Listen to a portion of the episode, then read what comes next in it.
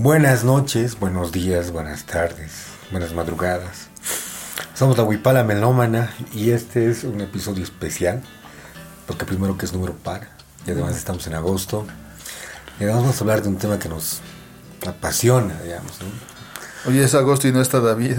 No está David. Me preocupa, hermano. Carpas, no, no, no han puesto de suyo en una Hay varios edificios, eso mismo, o sea, hay varios edificios nuevos, no vino. Más un rato vamos a ir a la morgue un ratito. No, no. No, se acaba de... Ya. Bueno, entonces, hemos hecho un especial de charangos, ¿no? ¿Kenas? Hemos hecho un especial de quenas. Dos especiales de Dos Kenas. especiales de quenas. Bueno, y nos toca hablar de la guitarra ahora, ¿no? Y de Sí. los exponentes de guitarra bolivianos, digamos. Pese a no ser un instrumento boliviano propiamente, pero también tenemos, ¿no? Hay exponentes y también hay, hay pues una guitarra boliviana. Yo creo que el que acabamos de escuchar precisamente es el, el icono, digamos, de la guitarra eh, boliviana como tal. Hemos escuchado a Alfredo Domínguez con su tema más icónico, el tema Feria, que ha sido versionado por muchos, ¿no? Claro. De hecho, es paso obligatorio, creo, para quien estudia guitarra o, bueno, profundiza más el instrumento y a la hora de tocar el repertorio boliviano, pues tiene que pasar por Feria o por Tu Senda, digamos, de Alfredo Domínguez. Claro, Alfredo Domínguez, por ejemplo, bueno, sabemos que es un- el- probablemente el, el guitarrista más eh, conocido de esta época antigua, ¿no? De la, no, no tan antigua, digamos, pero de la época antigua boliviana, escuela de muchos guitarristas, eh, pero creo que, creo que era un músico que también tenía formación formal, ¿no? En, en música.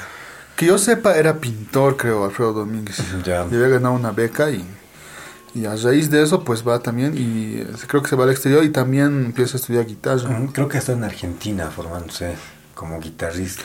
Pero también Alfredo forma parte, ¿no? De un grupo importante.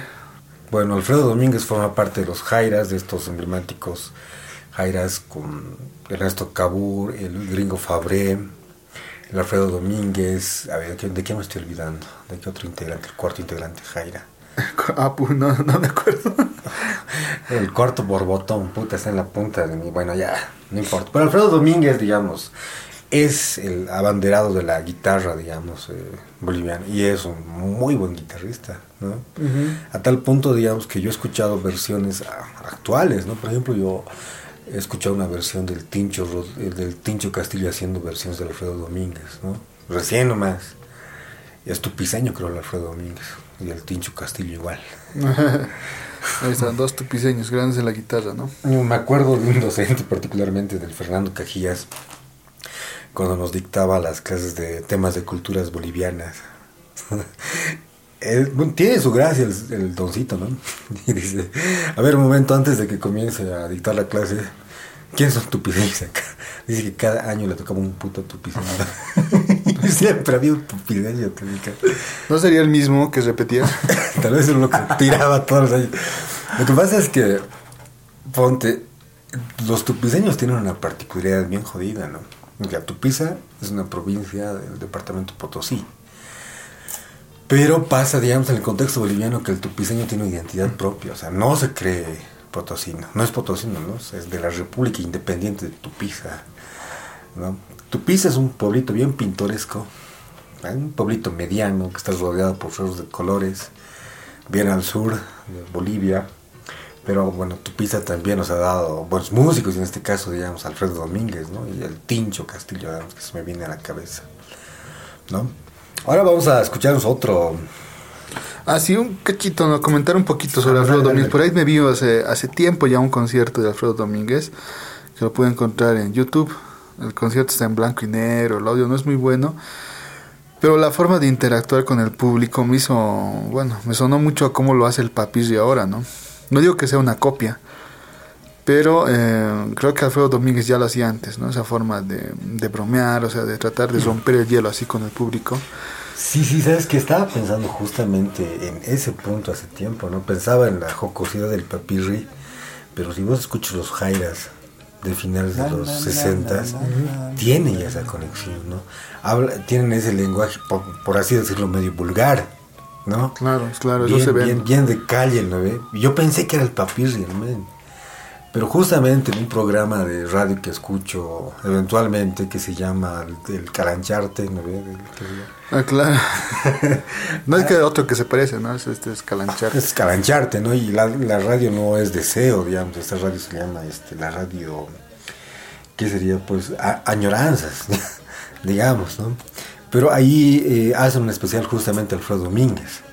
Y hacen, pasan por una etapa en la de los Jairas y mierda, este, tienes razón en el sentido. Este- esa forma de conectarse con el público, los Jairas lo estaban haciendo a finales de los 60, ¿no? Yo pensé que era el papirri, justamente. Sí, no le quita, digamos, ¿no? Lo, lo buen músico que es, lo gran No, no, compositor, pero digamos que 100% original, al menos en ese aspecto, no, no lo es. No lo es. O sea, me parece que es como decir, la música en ese sentido es como si se reciclara.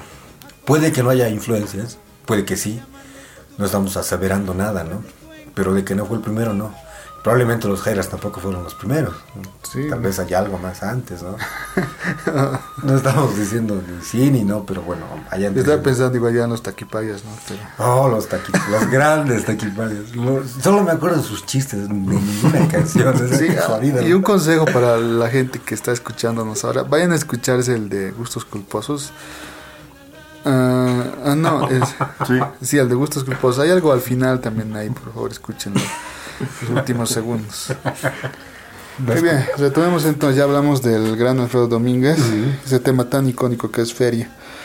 A ver, ¿con cuál quisieran ir, muchachos? A ver, no vamos en este orden, no importa. ¿no? Ya. Vamos con este guitarrista que ha sido ya conocido por, por formar parte del dúo Sentimiento.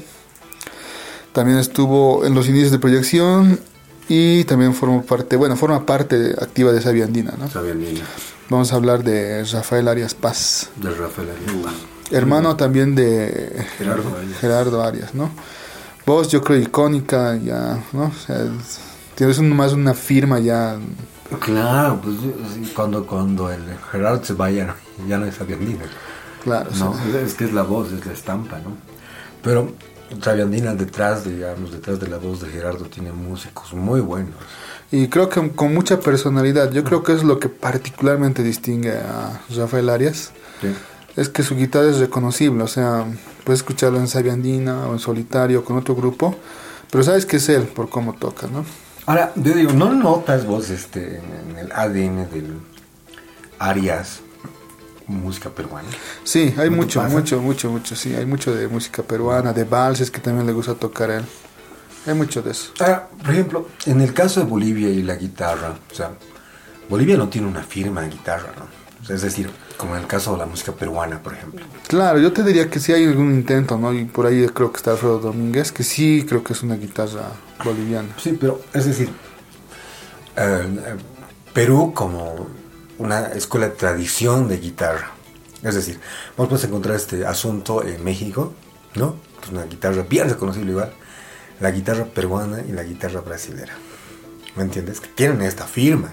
Es decir, puta, es- sabes que es música brasilera, sabes que es música mexicana, sabes que es música este, peruana, ¿no?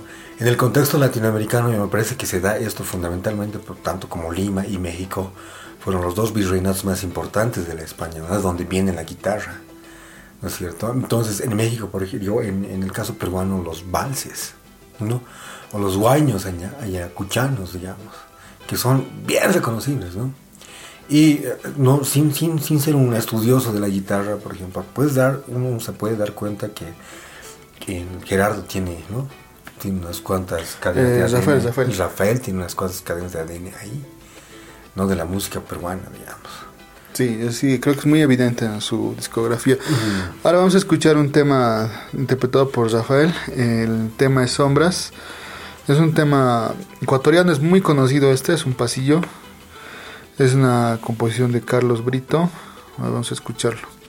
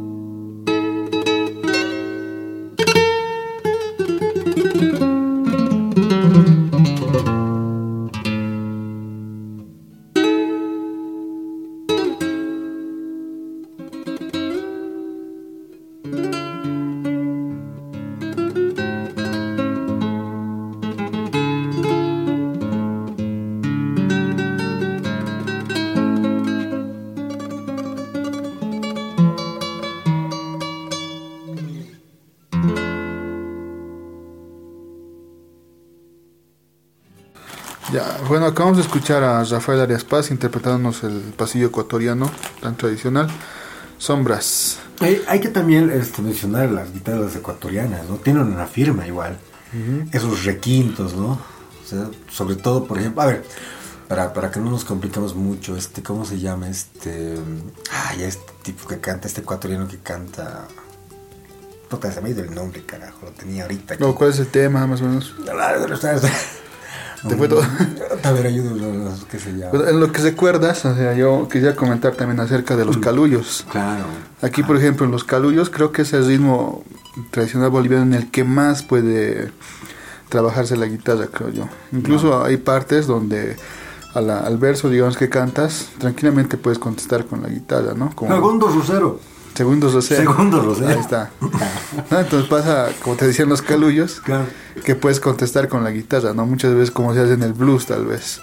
Ya. Y yo creo que de los que mejor hace eso en un calullo, pues está para mí el Rafael Arias o el Gerardo Yáñez también. Que es alumno del Rafael. Claro. Es su alumno, directamente su alumno, ¿no? Sí, Pero es otra historia que vamos a contar más adelantito. así es. Claro, pero, o sea, yo creo que nosotros como bolivianos, podemos tener una estampa, digamos, en, en charango, ¿no? O sea, sabemos, digamos, que somos de tradición charanguera nosotros, ¿no es cierto?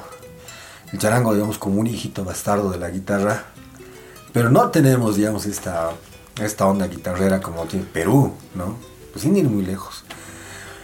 Hay un debate bien jodido, nosotros nos andamos peleando por la morenada, y últimamente hasta por el salay con los peruanos. Que dejen la morenada y les damos el salay. Sí, que dejen la morenada y las... O sea, eh, lo- a- al punto al que quiero ir, es decir, o sea, nosotros eh, somos, eh, en general, digamos, somos bien patrioteros en ese sentido, ¿no? O sea, no, nos estamos robando la moneda, que se la lleven, señores, la morenada, ¿no? Es decir, que la música eh, peruana eh, tradicional, folclórica, es muy interesante, ¿no? O sea, de Lima para arriba y de Lima para abajo, ¿no? De Lima para arriba con una influencia africana muy fuerte, ¿no? Y de Lima para abajo criolla, más relacionada con nosotros, ¿no? Guaños, o sea, las fronteras son imaginarias. Música, la música se, se pasó de frontera a frontera, digamos, en este sentido también se ha ido el charango por allá. Pero hay algo que es bien reconocible en la música eh, peruana son los valses, los guaños, hay diferentes, la guitarra criolla que no es la misma guitarra tradicional, es, es increíble, es bien diversa la música peruana en ese sentido y hay intérpretes de guitarra fundamentalmente en la música peruana, ¿no? Ahora nos vamos a... ¿Qué nos toca? A ver, tenemos a otro intérprete, esta vez más académico. Tenemos a Piraí Vaca. El tema que he elegido es Alma Cruceña, una composición de Jorge Luna. Vamos.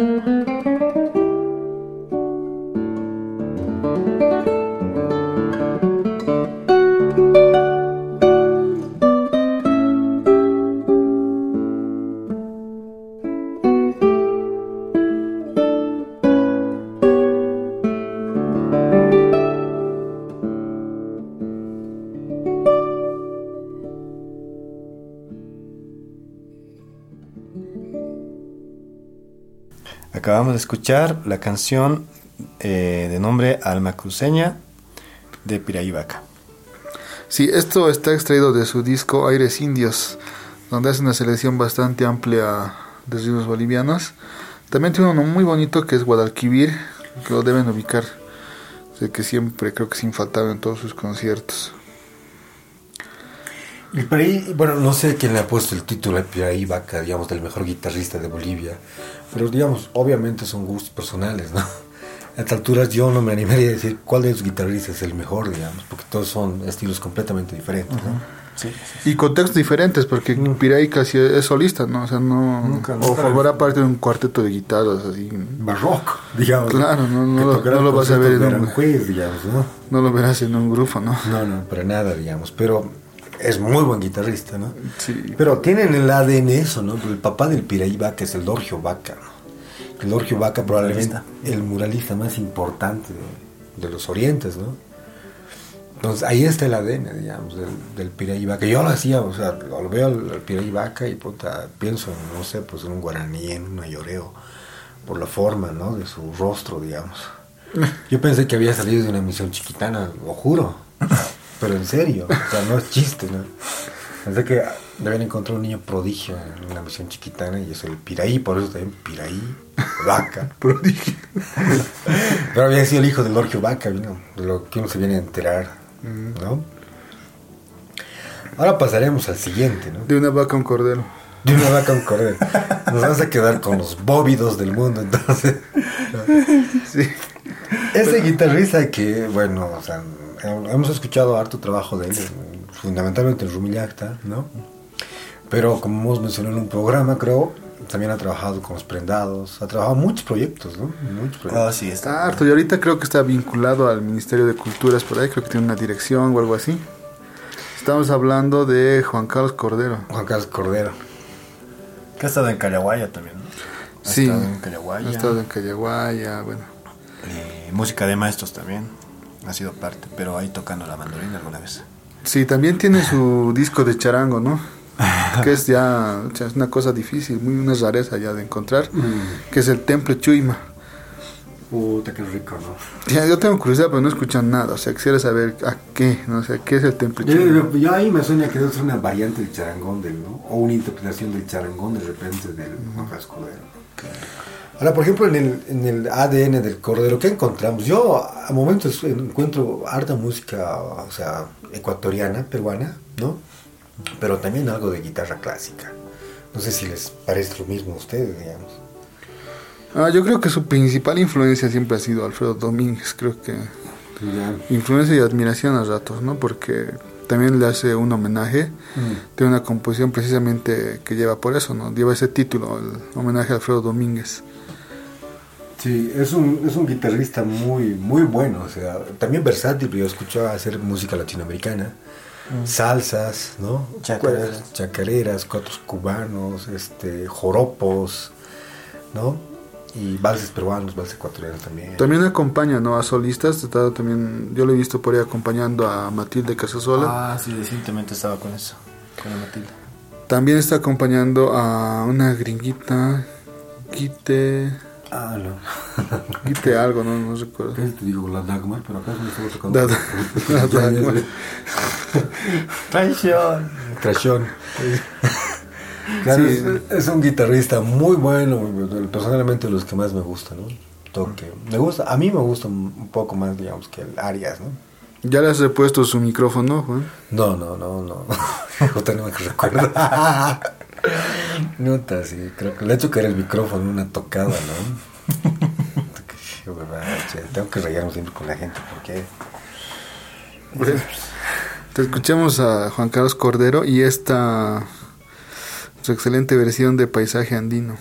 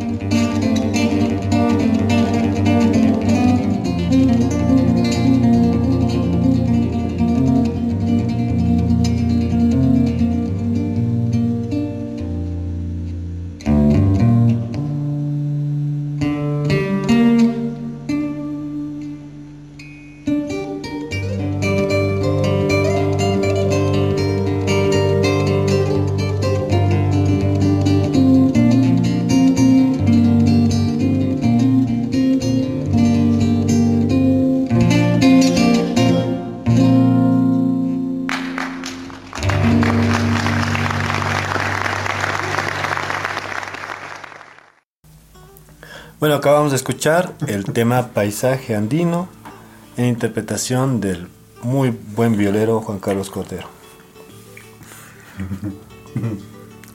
¿Alguien Ya no más? te rías del Cordero, por favor. No es del cordero, es de papazo. Ah, Papás. Ya.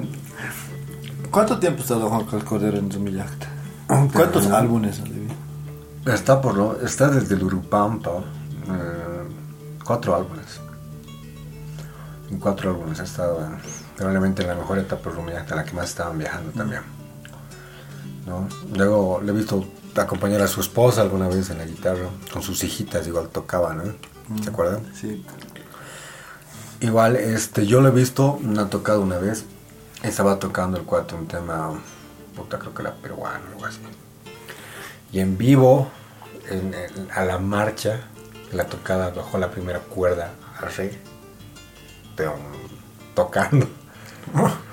Puta, hay que tener destreza para hacer eso, ¿no? O sea, ¿Ustedes me han contado alguna vez que Juan Carlos Cordero les ha colaborado en una presentación o algo así? ah, sí, pero hay que olvidar, es una- no debíamos. Pero cuenten. No, No, está bien, está bien. en otra Ya lo oportunidad. superamos. ¿no? Ya lo. Pero Ju- Juan Carlos Cordero debido ser. pues, Bueno, hay, en, en la presentación, sí. hay que mencionar, digamos, en el sentido que nosotros, por ejemplo, hay guitarristas que deberían estar acá, pero lamentablemente no tienen trabajos solistas. Como el caso de Víctor Hugo Rodríguez, por ejemplo. O Víctor Hugo Mercado también. ¿no? Sí, la verdad es que estamos oh, obviando algunos nombres que son realmente Que importantes. son muy buenos, de repente, de repente el, el. Bueno, son estilos diferentes, ¿no? Pero hay- yo lo he notado más técnico incluso el Víctor Rodríguez que al Juan Carlos Cordero, ponte. Pero lamentablemente no, no hemos encontrado material de ellos solistas. Y si alguien nos pudiera pasar el dato, puta, fabuloso. También estamos olvidando los de Giuliano Encinas, que igual es muy buen violero. ¿De qué más estamos olvidando? Ay, de, va- de varias, ¿no? Yo por ahí lo tenía, por ejemplo, fichado al Lin Angulo, que estuvo en Bonanza un tiempo, ahora está en los Carcas, pero toca bien, o sea, para mí lo hace muy bien, pero no hay, ¿no? O sea, no, no, no conozco ningún material solista o algo así. Ese es el problema. Otro que debería estar acá es Álvaro Álvarez, guitarrista de Taimante que murió, ¿no? Claro. Que es muy bueno. Yo no he visto un guitarrista que baje ese nivel. Sí, ¿no? Y era siempre intencionado porque sus guitarras siempre tenían una caja más ancha, ¿no? Más ancho. Precisamente para resaltar los bajos. Los graves, sí. Igual muy bueno, ha participado en algunos discos de... Ha arreglado, digamos, algunos discos de Calamarca, uno, uno de estos discos de Tobas, ¿no? Ha grabado ahí. Muy, muy, muy buen guitarrista. ¿no? Pero que no tenemos trabajos solistas, lamentablemente. Sí. Y recordar ahí como un datito, ¿no? Un poquito. ¿Recuerdan que originalmente no se llamaba Álvaro Álvarez? ¿Qué se llamaba, pues? Y, su- o sea, son hermanos, ¿no? Es, es él y el que es, que es como polivalente, ¿no? Toca vientos, o sea, toca Violero guitarra. vientista, ¿no? Sí, su hermano. Era Mamani, era Álvaro Mamani, y no recuerdo cómo se llamaba su otro hermano. Pero en algún Pero, ah, momento, pero te digo, ya.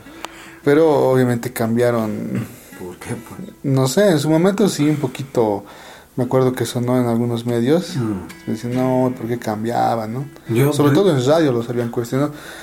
Pero, bueno, no sé, no, sé, no tengo idea de por qué, pero...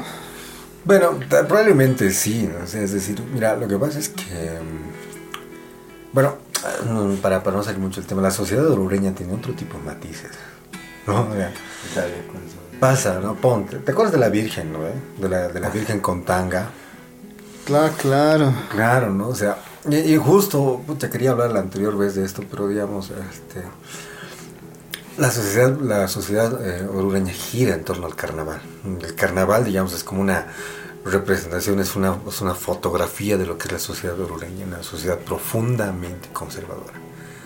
La sociedad orureña, digamos, tiene el carnaval, pero una participación masiva de la clase media y clase media alta, más que las clases bajas, a diferencia del gran poder aquí, ¿no? Que es una representación meramente de clases bajas. Ya ni tanto. Ya ni tanto, claro, pero, o sea, ¿de dónde viene de que las clases bajas? no? Que tengan millones ahora, que se jalen chinas de todas partes del mundo es otra cosa, ¿no? Pero, digamos, fundamentalmente es la diablada, digamos, ¿no? De Oruro. la llamerada, no sé, la diablada, por ejemplo, tienen esa onda de ser una ciudad profundamente... Bueno, a mí me parece que es una ciudad profundamente conservadora, todavía. No todos, no conozco amigos sureños muy buenos, pero como sociedad me parece que estábamos... to- bueno, me parece que Ronda tiene todavía esta almita de, de pueblo, digamos, ¿no?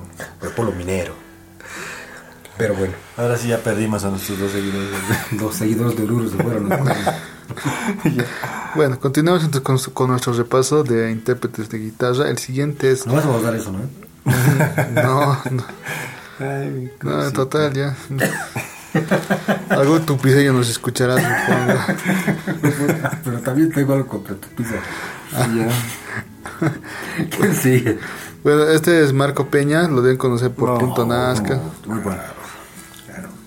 Ya, escuchemos entonces una composición suya, eh, Dulce Esperanza.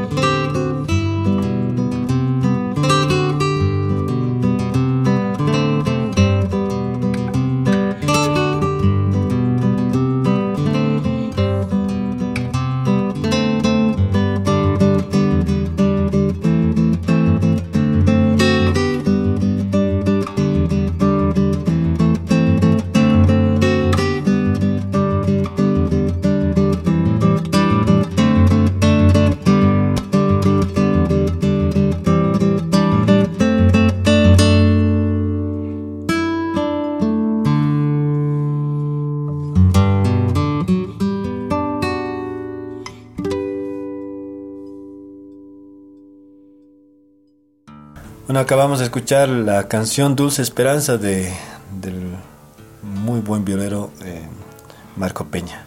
A ver, ¿estoy equivocado, changos? ¿O Marco Peña también ha pasado por las filas de Calamarca? ¿Saben algo? Mm, no estoy seguro, la verdad. Igual sí, no, no recuerdo. Creo que sí, por ahí va. Puedo estar equivocado, ¿no? Eh, muy buen guitarrista, ¿no? De este Star, ya pues, ahí la firma del- Tiene una tendencia clásica también, ¿no? Sí, bastante clásica. Hay, mm, recuerdo también que hace como Danza del Altiplano. También hace esta versión de Vírgenes del Sol por ahí, que es el primer disco de Punto Nazca. O sea, siempre la ha habido... También, ¿no? Sí. Sí, sí, sí. Oye, Marco La de, Peña Luis- es- la de Luis Miguel. No, no, ella es la vikinga, es más nórdica. la del bikini es otra, ¿no? La bikini es un tema. No, no, ta- la, La bikini del- bueno, La que tiene bikini, ¿no? la de Bikini Azul. Marco Peña es este la es uno de los tres pilares de Punto Nazca, ¿no?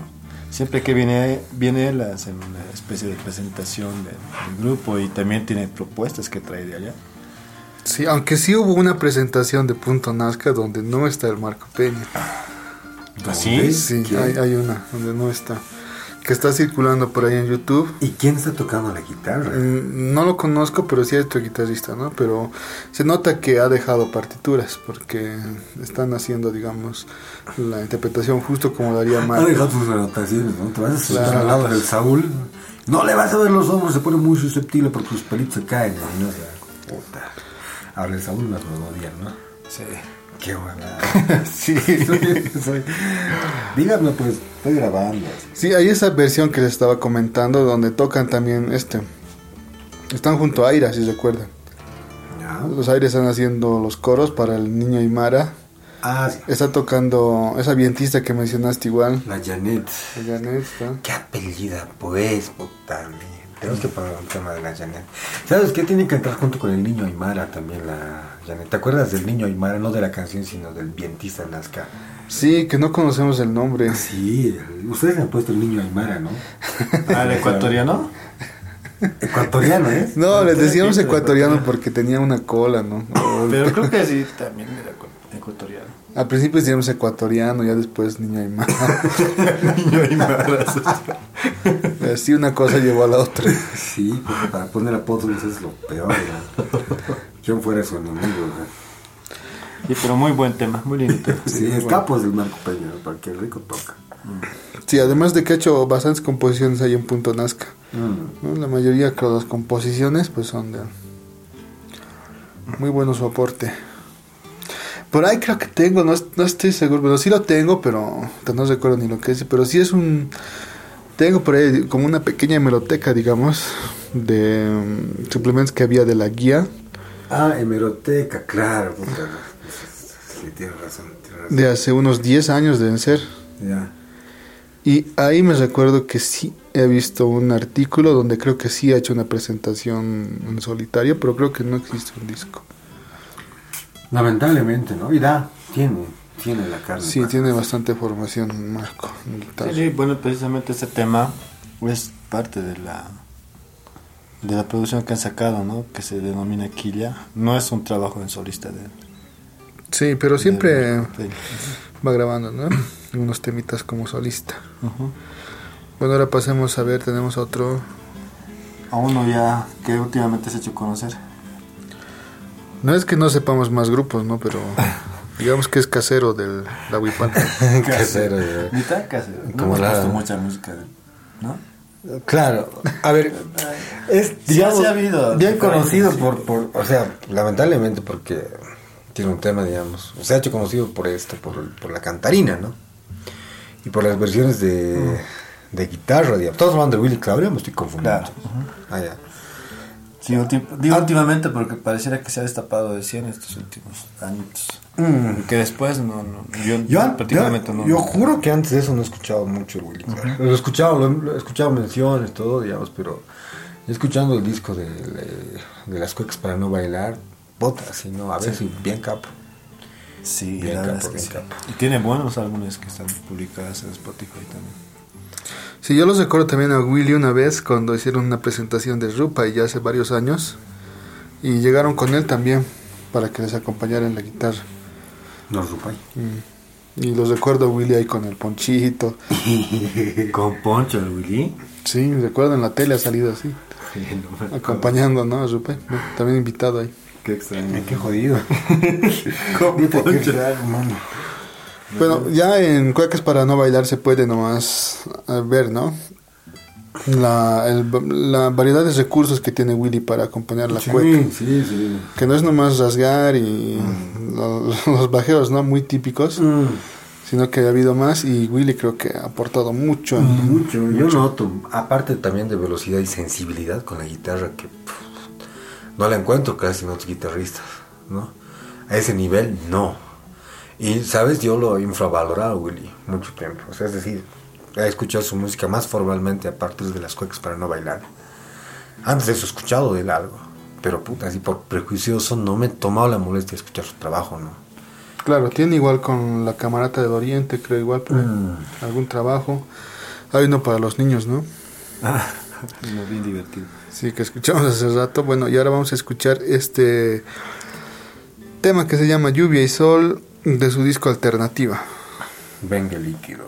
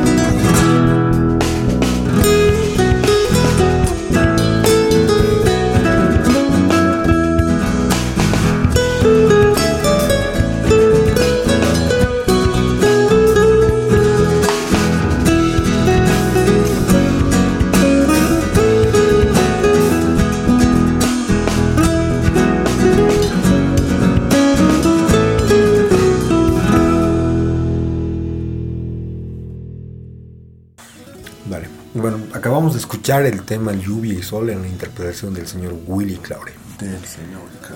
Y el señor Willy. ¿Han, han escuchado, aparte de, de Rupay, Supay, Rupay, ¿no? Rupay. Sí, Ah, que haya colaborado en otro grupo, el Willy Claure?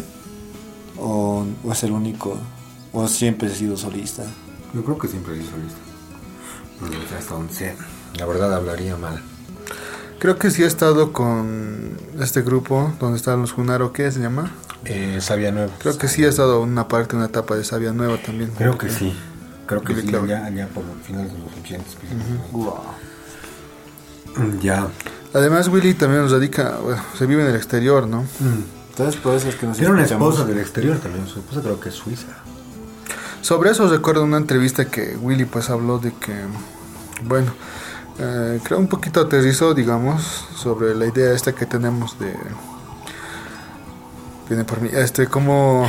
Vamos a hacer un rato bien en la producción. ¿Qué has hecho esta vez, viejo? Tirado al piso. por osmosis contra la pared. no tengo nada. Bueno, Ya, eh, en esa entrevista pues Willy un poquito, aterrizaba un poquito, ¿no? So- o sea, los ponía, digamos, los pies de plomo respecto al tema este de que muchas veces, digamos, sobreestimamos, ¿no? Cómo se ve desde fuera la música boliviana.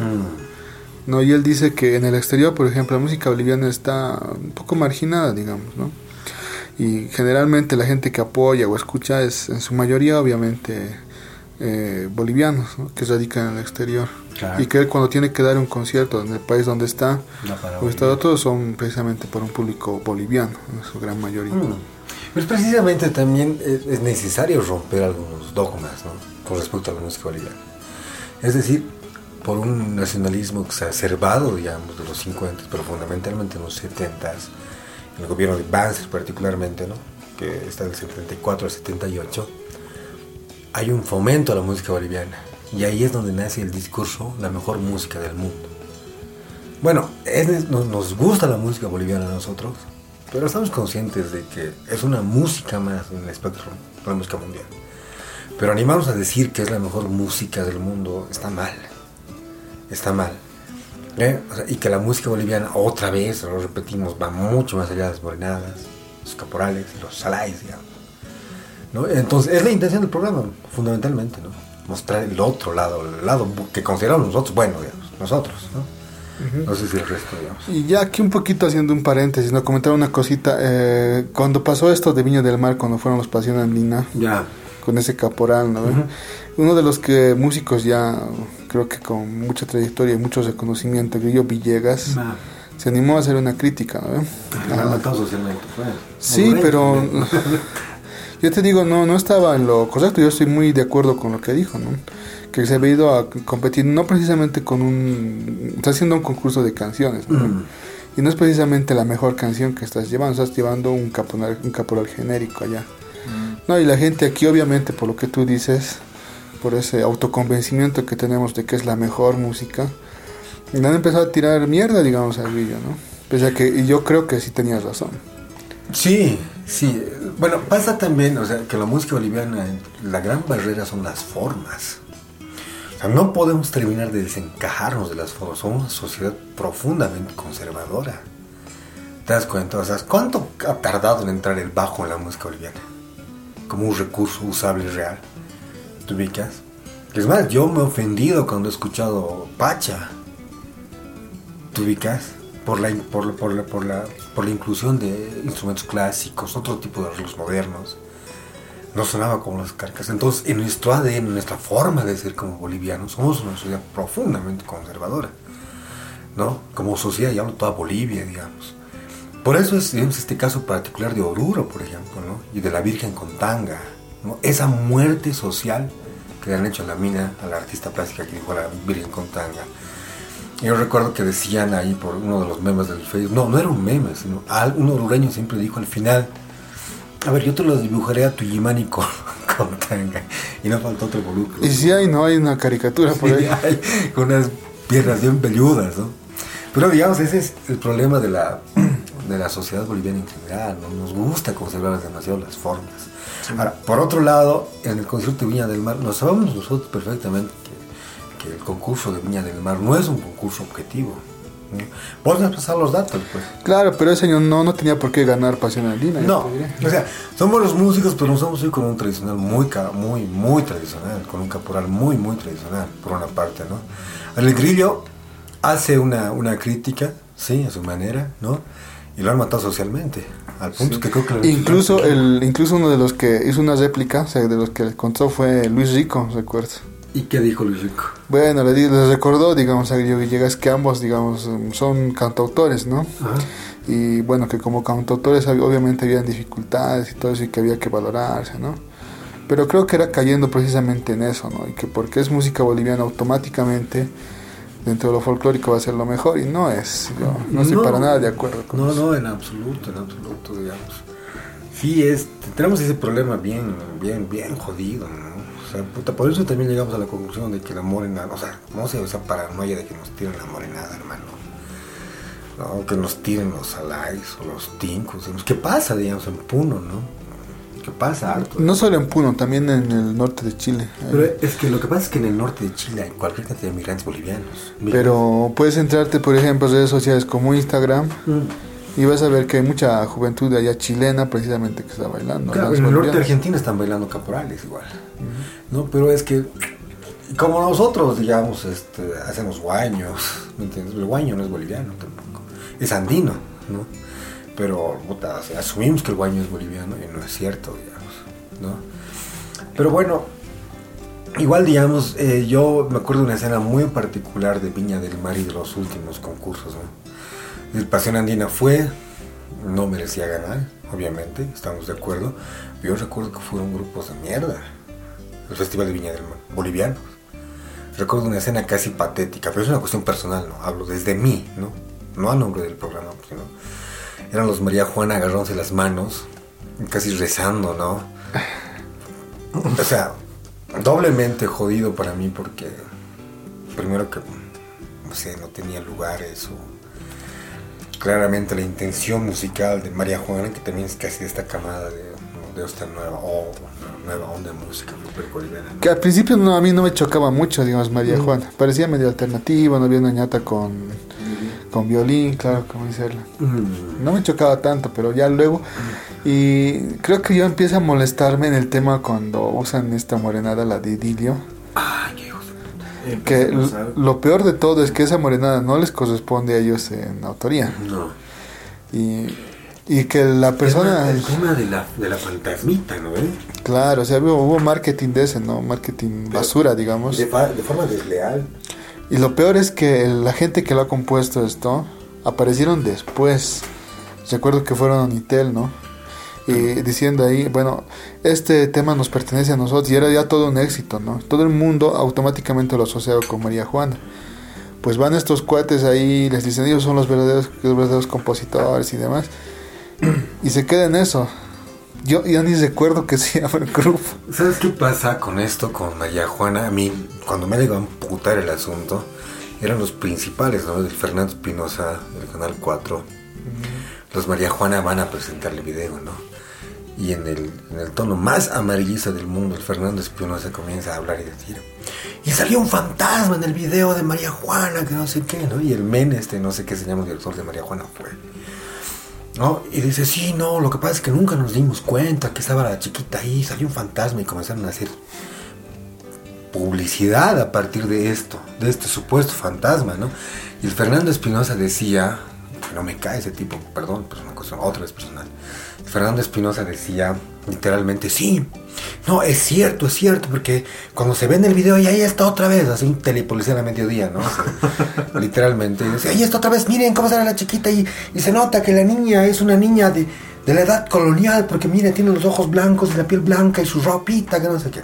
Dos días después de ese asunto, de ta- ta- tanta publicidad, la mamá de la chiquita fue donde el Fernando Espinosa. Y mi hija no es un fantasma. Mi hija no es un fantasma. Los chicos de María Juana sabían que estaba bailando ahí. ¿Cómo van a decir que mi hija está muerta? ¿No ve? Y todo se fue a la mierda. Pero creo que están acostumbrados a esas cosas porque De la en el último video de, de Saray que han hecho, por ejemplo, hay una, hay una viejita que se ha colado en el ballet Ah, sí. Y después ya han empezado a hacer igual, la- prácticamente hacer la- lo mismo, ¿no? O sea, invitar a la viejita, este, esta es la viejita que ha bailado en el DJ. Y han empezado a hacer, a hacer su especie de fama sobre Claro, su la Lauren- costa de la señora que ni siquiera sabía, ni siquiera sabía dónde estaba cuando estaba en el canal. O sea, Pero otra cosa que ha sido ofensiva de estos María Juanas, por ejemplo, ¿te acuerdas que cuando uno de los chicos de María Juana, creo que había sacado mierda soñante? Ah, que, que es el hermano del vocalista, ¿no? Es el que sale a... al que lo han afuereado después. Sí, lo- O sea, claro, o sea, los chicos de María Juana sabían lo que había pasado, desde siempre. Es cuando el asunto se hace mediático que deciden votarlos recién, ¿no? Entonces ahí se ve la doble Y moral. lo votan por un mes, creo, porque luego vuelve a aparecer. Claro. O sea, entre comillas, ¿no? Lo, lo sacan. Es decir, no, nosotros somos correctos, ¿no? Y lo, lo votan, pero al final nunca lo sacan. Sigue. Claro, era un cacho para contextualizar el asunto, ¿no? Es decir, hablamos de Pasión Andina, en Villa del Mar. Pero, puta, yo recuerdo el caso patético de María Juana Muñoz del Mar, agarrándose las manos, no sé, con esperanza de. Igual hacemos, ¿no? Un repaso después de todas las participaciones. Ya, de bola, ¿verdad? Pero a mí me gustaría conseguir la primera, que es la que creo que es la de Sabia Andina. Creo que el primer grupo boliviano que va a, Ah, a- para- a Viña del Mar a participar del bueno del concurso de canciones es Sabia Andina. creo. Cuando el gran Sandy tenía cabello. Bueno, podemos, vamos a hacer un repaso, ¿no? Por toditos. Ya, dale, dale, hagamos un repaso, va, a- va- va a valer la pena. Pero estamos, el tema es guitarristas, ¿no? ¿Qué nos toca? ¿Qué guitarrista nos toca, Chango? Eh, nos sorteamos hace rato. Nos salió Eduardo Yáñez. A ver, contextualicemos, ¿no? Eduardo Yáñez, que no es Gerardo Yáñez. Sí, es totalmente distinto a lo que, que me explica muy bien. El Gerardo, eh, bueno, el, puta, el Eduardo Yáñez es alumno, pues, del. del Yáñez, no digo, del Arias, del Rafael Arias, es alumno directo. Pasa que al fundar Proye- Proyección, o sea, es el, ¿no? el, el Arias funda Proyección, se retira de Proyección para estar otra vez con Sabandina y dice, bueno, o sea, necesitan guitarrista, este es mi alumno, ¿no? Sí, El puta, chango- qué alumno, ¿no? Y el chango era el, el Eduardo Yáñez, ¿no? que forma, digamos, parte de la etapa más emblemática de proyección, ¿no? que están el, el Mengó, el Yáñez, el Yuri, el Muriel, una, una formación espléndida de, de proyección. Pero es un guitarrista virtuoso, es un guitarrista muy bueno, versátil, hemos visto nosotros. Por ejemplo, en una etapa tocando con Aira, ¿no? En otra etapa este, tocando con su esposa, con la Dagmar. La etapa proyección y ahora con la nueva proyección nuevamente. No está tocando con el Yuri, digamos, ahora. Y también estuvo en los Carcas. Ah, estaban los carcas, ¿no? Que me parece que así la etapa más oscura. Aparte que... ¿Vas a mismo- álbum muy bueno? Con los calcas. Sí, yo creo que el Por Siempre y el líder de los humildes están nomás, ¿no? Comparado con lo que vino después, está nomás bien. No, Es es que a mí lo que me molestó es como, o sea, llevarse al Steve Jobs a Microsoft para que comience a desarrollar cosas. Así yo lo he sentido cuando el Yáñez y el, el Mengo han entrado a los carcas, ¿no? Sabiendo que eran la competencia directa de los carcas como proyección, digamos, ¿no? Con esa proyección formidable de ese momento, digamos, que respondía a su contexto. También lo hemos visto tocando en el concierto de Aira, ¿no? ¿Se acuerdan? Sí. Y precisamente de ese concierto estamos, eh, vamos a extraer el audio de la presentación. De una Sí, grabación ese- propia, De una ¿no? grabación propia y muy, muy buena la grabación. O sea, propia en el sentido de que con esta grabadora con la que hacemos este, la Huipala Melómana, se ha grabado este tema. Sí. Nuestra grabadora indiscreta. Jun- Junto con las papas fritas, ¿no? Ojalá que captó no todo, sí. Lo editamos bien para que las papas fritas. Sí, esto es mucho. más o menos inédito. Bueno, es inédito porque solo se dio en el concierto. Donde, pues, como obviamente, ¿no? Eduardo Yáñez ya tiene un peso, como Eduardo Yáñez, ¿no? Entonces en el concierto correspondía, pues, darle un espacio, ¿no? Presentarlo. Entonces le dieron junto al guitarrista de aire, no sé quién es, eh, que para que se, que se luzca un ratito, ¿no? Junto con el Eduardo Yáñez. Sí, y ahí estuvo Eduardo Yáñez. Junto con el guitarrista de aire que no sabemos su nombre. Pero igual que es también. Que es Capo. Capo. Quien quiera que seas, lo haces bien. No, cambies. no tanto como el Eduardo, pero ahí estás. Con amor, niñita. Ya, se- ya sería hora que Aira por lo menos saquen una especie de, de edición de sus de sus presentaciones en porque tienen hartos temas en vivo que no lo han podido publicar. Pero creo que hay por ahí, tú creo que tienes un disco donde está el Humo Churita en vivo. Pero uno, de, de muchos temas, ya, tienen buenos temas. Que Donde me dijiste que por fin entendiste a qué se referían con charango lata. sí. Bueno, bueno. entonces de nuestra indiscreta grabación de ese concierto, Casi ilegal. casi ilegal, rayando, lo ilegal. Apaguen sus celulares y sus grabadores. Pero ¿Vos qué has hecho? nadie ha dicho de grabadores, nadie ha dicho celulares. Pero han dicho textualmente no grabes. ¿Y por qué estabas ocultando tu grabador ese cancho? No, estaba ahí, bueno. No, más bien que además no tendríamos esto. Ya. Contextualizamos un cacho, ¿no? Este es un tema originalmente Sol Cimiento Sur, ¿no? Es un, es un, es un reto nomás en quitarle el tema. Sí, la música es ahí. Y luego se hizo otra, otra versión de Anán de Sol, pero ya con letra. Eh, el tema originalmente se llama Danza Ritual, ¿no? La versión de, eh, de Sol Cimiento Sur. Y luego en Anán de Sol figura como Danza Ritual de la, La coca, coca. ¿no? Que es esta versión con letra. Pues vamos a escuchar la versión que hizo Eduardo Yáñez en ese concierto junto al guitarrista de Aira de este temita.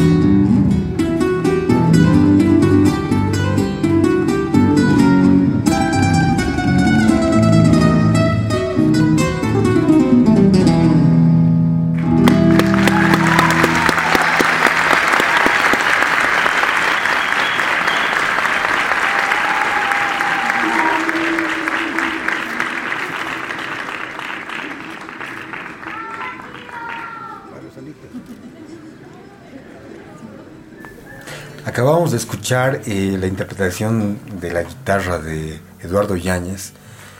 el tema que titula Danza Ritual. Y bueno, ahora vamos a pasar a otro. A ese sí es casero de la Huipala, ¿no? Efectivamente. El Papirri, el Manuel Monroy Chazarreta. Ya lo habíamos mencionado antes, es un intérprete, es un muy buen letrista, es un muy buen músico, con muy, muy buena academia, pero es un guitarrista fabuloso. ¿no? Muy bueno. Vos tienes el disco de guitarra, ¿no? Sí, que nos lo pasó nuestro amigo Richard, un saludo para él. Sí, para nuestro amigo Richard, que es otro guitarrista, que debía estar en esta lista, ¿no? Sí. Eh, El- eximio guitarrista.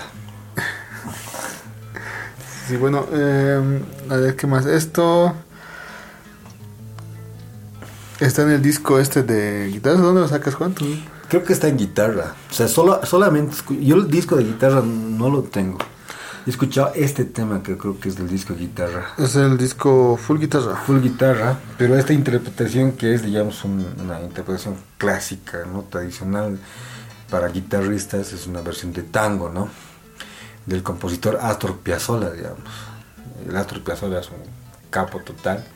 Y hacer una versión del Adiós Nonino en guitarra, porque es una versión del es- requiere mucha técnica. Hay que ser bien macho para hacer esto, que va a ser el papirri ahora, digamos, ¿no? Entonces, ¿qué más podemos decir del papirri, changos, que no hayamos dicho? No, ya se ha dicho todo. Esa es otra faceta, ¿no? Como guitarristas. Vamos a ver la el, el- lo capo que se tocan la guitarra. También es clásico, ¿no? Sí, tiene formación clásica. De hecho, yo recuerdo que cuando se fue a México, estuvo ya, digamos, en una, bueno, una, una especie de puja, una competencia para, para poder, no recuerdo el un nombre, maestro. sí, eh, de acceder a formar parte de los seleccionados, ¿no? Para poder estudiar con un maestro ya de la guitarra en México. Sí. Entonces se habla mucho, ¿no? Se vuelve con otros aires de México, ¿no? O sea, se ve una etapa interesante Bolivia para México. Y vuelve con otros aires ya. O sea, y el papiro en su libro mismo, ¿no? En las crónicas del papiro, segunda parte, hay una parte de mí que me llama la atención harto, ¿no? Dice, yo soy primero futbolista y luego guitarrista. ¿Cómo mierda jugaría el papiro el fútbol, no? Debe, ha de ser bien capo. ¿Pero a qué te refieres con otros aires cuando vienes de México? Tiene ya, me parece que tiene más, eh, como escuela más moderna. ¿Me entiendes? Se viene ya más o menos con aires de jazz. ¿ya? Ah, Como que abre la mente, digamos. Antes de eso, yo, yo sabía que su mamá era la profesora del papiro. Y la mamá del papiro que era un intérprete de música clásica. Ya no, no sé dónde me Se viene con otra cosa, o sea, ya viendo Bolivia desde afuera también, ¿no? Y claro, te da otra óptica eso, definitivamente. Y la música del papiro también cambia a partir de eso, ¿no? Como que encuentra una personalidad más, digamos. Bueno, escucharemos entonces este tema del papirri, que es un tema tradicional de tango argentino, pero no tradicional, ¿no? Como lo de Gardel, sino tradicional más moderno de Astor Piazzolla, que se llama Adiós Nonina. Y así es, y con este tema eh, nosotros nos el despedimos. último? Sí, Sí, con esto ya cerramos. ya Ah, cerramos este número 20 de la Huipala. Esperamos que lo disfruten como nosotros lo hemos hecho. Nosotros vamos a ir a chayar. Vamos a ir a chayar la Capítulo 20. capítulo 20. Salud, salud. Salud, salud, tu vasito, hermano. Que se reciba. Bueno, entonces vamos por 20, Por otras 20 más. por otras 20 Con los más. cuetillos y... Ahorita los petardos porque comí frijoles. Ah, salud. No borres eso. No, se va a imprimir eso. Eh, Se imprime y se graba. Bueno, eh, ¿y sus bloopers por qué no los publican? Yo no más, ¿no? Bueno, bien. bueno, ha sido un placer. Mi nombre es Erlan. Bueno, soy Juan. Y por aquí Edwin, eh, recordarles que pueden escucharnos en Evox, también en Spotify y tenemos presencia en redes sociales. Búscanos en Facebook como Wipala Melómana, ahí estamos publicando algunos artículos, también por ahí algunos videos que extraemos en YouTube, los compartimos ahí, ¿no? Denos like, búsquenos, síganos en, ya saben, en nuestros, en Spotify, ya lo dije, en, Evox y en Google Podcast, ¿no? Bueno, esta fue la edición número 20 de la Wipala Melama. Vámonos con el papirri. Chao.